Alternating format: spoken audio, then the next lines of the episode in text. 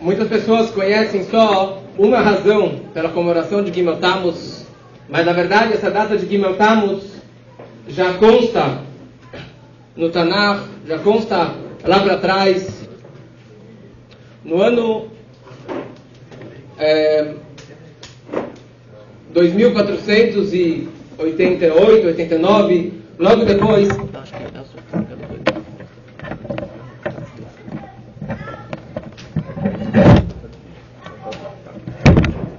Logo quando Yoshua ele entra em Israel com o povo e começa as batalhas e teve uma guerra contra o povo de Emori. E foi uma guerra muito árdua. Nessa guerra é interessante que a barata, as pedras do granizo que no Egito pararam no meio da praga e ficaram estagnadas nos céus durante décadas nessa praga, finalmente essas pedras, esse granizo caiu e ajudou na vitória dessa batalha. Só que isso era uma sexta-feira e a guerra não acabava. E Yoshua sabia que se entrasse a noite, entrasse o Shabat, o inimigo poderia fugir, se fortalecer e seria muito mais difícil terminar essa guerra.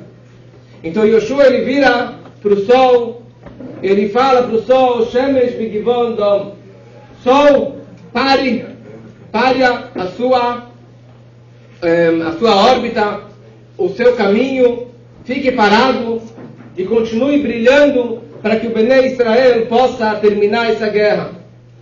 E na prática o sol parou e o sol continuou brilhando. Tem algumas opiniões se, for, se foi por mais 12 horas, 24 horas, 36 horas, mas na prática o sol, o dia, perdurou muito mais, muito mais horas. E dessa forma o Ben Israel venceu essa batalha. Passando na história, no ano 1927, o Rebbe anterior,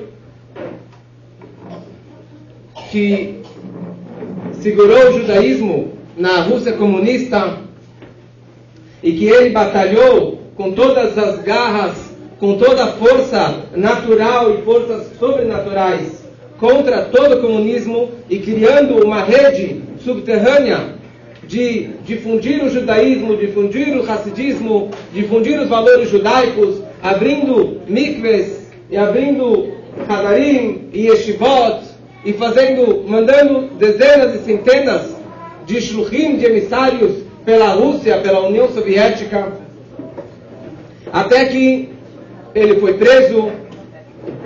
Tem uma história inteira de como ele foi preso, não vou entrar agora nos detalhes, mas ele teve uma prisão muito pesada, ele apanhou fisicamente várias vezes, e ficou doente até o fim da vida, com vários machucados desde aquela história, desde essa prisão. E estando na prisão, eu queria pegar duas histórias para conseguir pegar uma, uma ideia interessante. Primeira coisa, já no último dia, quando ele estava na prisão, que isso era Rosh Chodesh, tá, desculpa, último dia não, no dia de Rosh Chodesh Tammuz, Tammuz daquele ano, vem os oficiais, os judeus comunistas da Yassekta, que eram dois judeus que prenderam ele e levaram ele para a prisão, que era Nachman, é, Nachmanson e Lulav. Então Nachmanson ele entra na cela do Rebbe, ele vira para o Rebbe anterior, ele fala, Schneerson, levante. Nelson, levante, porque eu tenho uma notícia para te dar. E a regra da prisão era que para a pessoa, o prisioneiro, receber uma notícia, independente de qual notícia que era, ele precisava se levantar. Só que o Rebbe, antes que ele entrou na prisão, antes que ele saiu de casa, ele já tomou uma decisão muito forte. Eu não me importo com eles, eles não existem. Tudo que eles fizerem comigo ou tentarem me forçar para mim não vai alterar a minha posição, eu não vou abrir a minha boca. E o que, que eles mais queriam na prisão era o que é chamado hoje em dia uma premiação, é, uma delação premiada.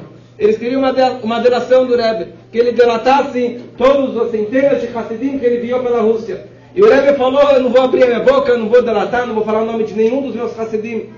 E para mim eles não existem. Então, como forma, como uma, uma expressão que eles não existem, eles, o Nachmanson ordenou que o Rebbe se levantasse, e o Rebbe simplesmente não respondeu, porque se eles não existem, então não vou me levantar. E eles foram lá, vieram os guardas e espancaram e bateram, bateram no Rebbe. E saíram do quarto. Depois eles voltam, depois de um tempo, e falam, Schneerson, se levante, que a gente tem uma notícia para te dar. E ele simplesmente continuou sentado. E foram lá e espancaram mais uma vez. Uma terceira vez eles entram na prisão. Esse Nachmanson entra junto com os guardas. E o Nachmanson vira para o Rebbe e fala: Rebbe, levante, porque senão eles vão te bater. E o Rebbe não atendeu. E, e esse Nachman só falou em Yiddish com o Rebbe, porque o Rebbe falou que ele não vai falar em russo, apesar que ele falava russo, eu não vou falar em russo para demonstrar que ele real, eles realmente não existem. E pela terceira vez eles entraram e espancaram e bateram, bateram no Rebbe. Uma quarta vez eles entraram e falaram para o Rebbe, vem conosco. E o Rebbe levantou, foi com eles, entrou na sala, no, no, no escritório dos diretores da prisão, e ele, entra, ele senta na mesa e ele vê o dossiê na frente dele. E ali tinha uma pasta inteira com o nome dele, com o número dele, ele era um número, já não era mais o nome dele. E, e ele vê em cima da pasta, estava escrito lá, pena capital. E estava riscado em cima, Niet. Quer dizer, naquele momento ele entendeu que o propósito que ele foi para a prisão era para o oposto da vida. Depois ele vê que ele iria ser mandado para uma cidade de exílio por 10 anos, e dali estava escrito também Niet. E depois estava escrito embaixo três anos de prisão, três anos de exílio em Costramá. E o Nachmanson, ele vira para o Rebbe e fala, olha, a gente veio te dar a notícia que você está libertado, você vai para casa, você vai para casa. Isso era uma quinta-feira, Rosh Chodesh de 1927, Tafresh Pezain. E você vai para casa, você vai ficar na sua família durante seis horas, e à noite você vai pegar o trem, e você vai pegar o trem, viajar longe na, na Ásia, para essa cidade de Kostromá e você vai ficar lá três anos de exílio. E eles esperavam uma reação, uma felicidade, o Rebbe vai sair da prisão. E o Rebbe vira para esse Nachmanson e pergunta para ele uma pergunta muito simples. Quando eu vou chegar nesse exílio? E o Nachmanson falou, você vai chegar no Shabat. Eu vou chegar no Shabat, então daqui eu não saio. Daqui eu não saio. O quê? Não, eu não vou sair daqui. Se eu vou chegar lá no Shabat, eu, claro, não vou sair, dessa, não vou sair da prisão. E o Nachmanson começou a cuspir fogo. Ele falou: Olha, se você não sair hoje daqui, eu vou garantir que você nunca mais vai sair daqui. E o Rebbe falou: Shabat eu não viajo. E na prática ele se colocou em perigo, porque ele realmente poderiam cancelar toda a libertação dele. Mas milagres aconteceram no domingo Gimel Tamuz, na prática, o Rebbe acabou saindo da prisão e foi embora, foi para a família e depois foi lá para o exílio. Mas a pergunta que surge, olha só a situação. O Rebbe está na prisão, algumas semanas, com tudo que ele apanhou lá, com tudo que ele sofreu, com tudo que ele viu, é, é, é, tem to, todo um livro que o Rebbe escreveu em Yiddish, ele tinha um dom na escrita com todos os mínimos detalhes do que, que eles estavam fazendo com ele, batendo, espancando e fazendo todo tipo de sofrimento, para mexer alguma coisinha nele. E aqui, finalmente, ele foi liberto, ele pode ir para casa, e ele, a primeira coisa é salvar a situação de perigo, salvar a vida dele desse inferno que ele estava passando.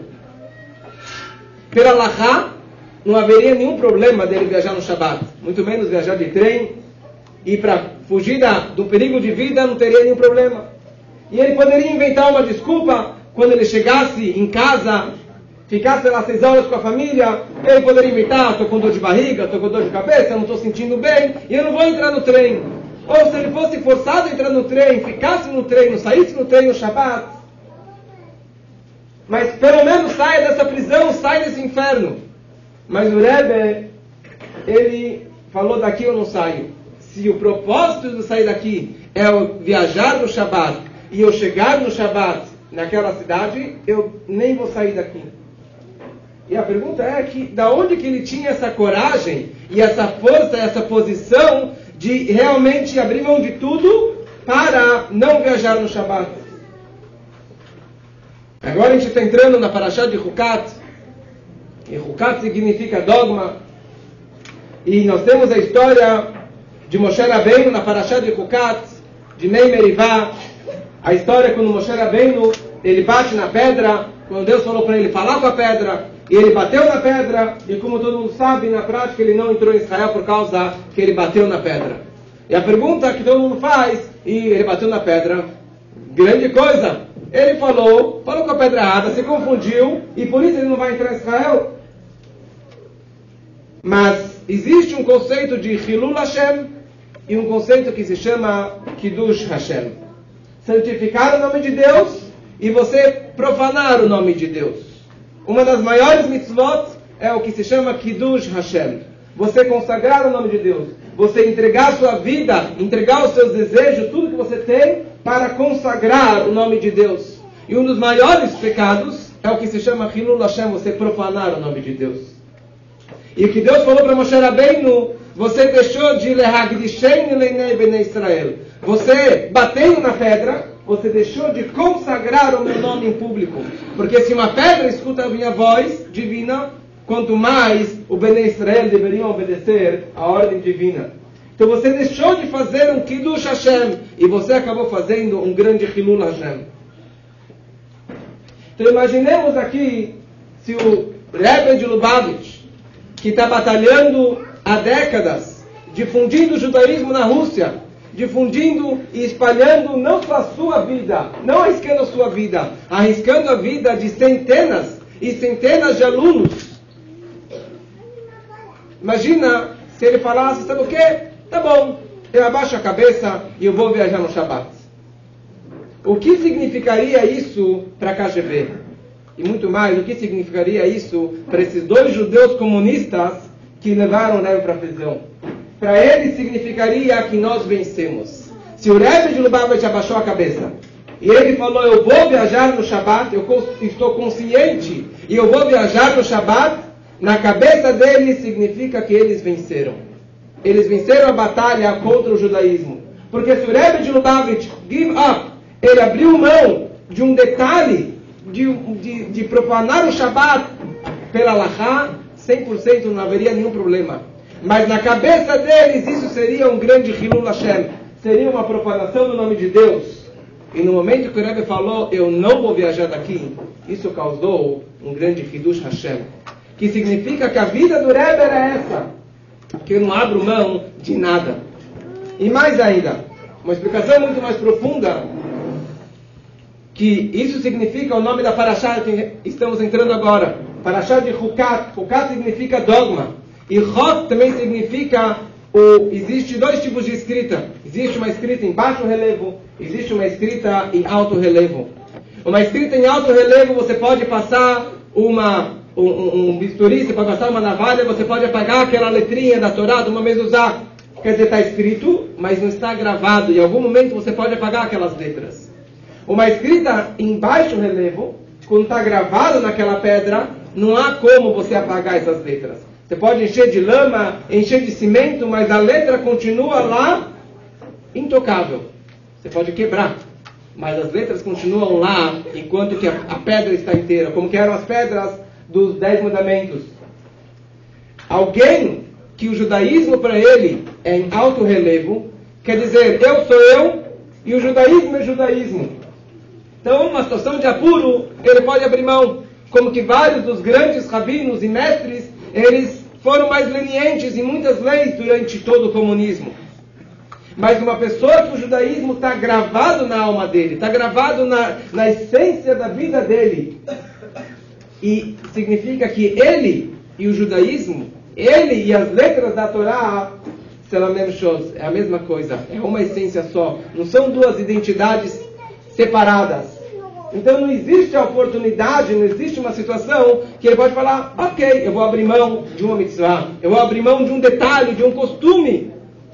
Ele entregou a vida dele até o fim. Ele entregou a vida dele para abrir redarim para crianças que pela lei não precisaria. E detalhes e detalhes das mitzvot, que para ele não existe uma mitzvah mais importante uma mitzvah menos importante. Essa que era a vida do Rebbe anterior. Então, nós entramos agora no, no nosso Rebbe e, e com certeza que o nosso Rebbe continuou com esse approach, com essa forma de enxergar o judaísmo e o mundo e de uma forma muito mais profunda, mas com uma luz muito forte. Tem um livro que foi editado anos atrás, que chama uma coleção que se chama de que são é, manuscritos que encontraram no quarto do Rebbe após Gimel. Centenas e centenas de manuscritos e de cartas, de correspondências e de, Sheitorá, dos, dos assuntos mais profundos e místicos e complexos que é realmente difícil de você entender a, a sequência dos pensamentos do Rebbe, porque o Rebbe escreveu isso aqui para si mesmo. E ali tem uma história de 1924, o Rebbe escreve que ele já, era noivo da filha do Rebbe anterior. Ele estava, é, naquele momento, ele estava na casa do Rebbe anterior.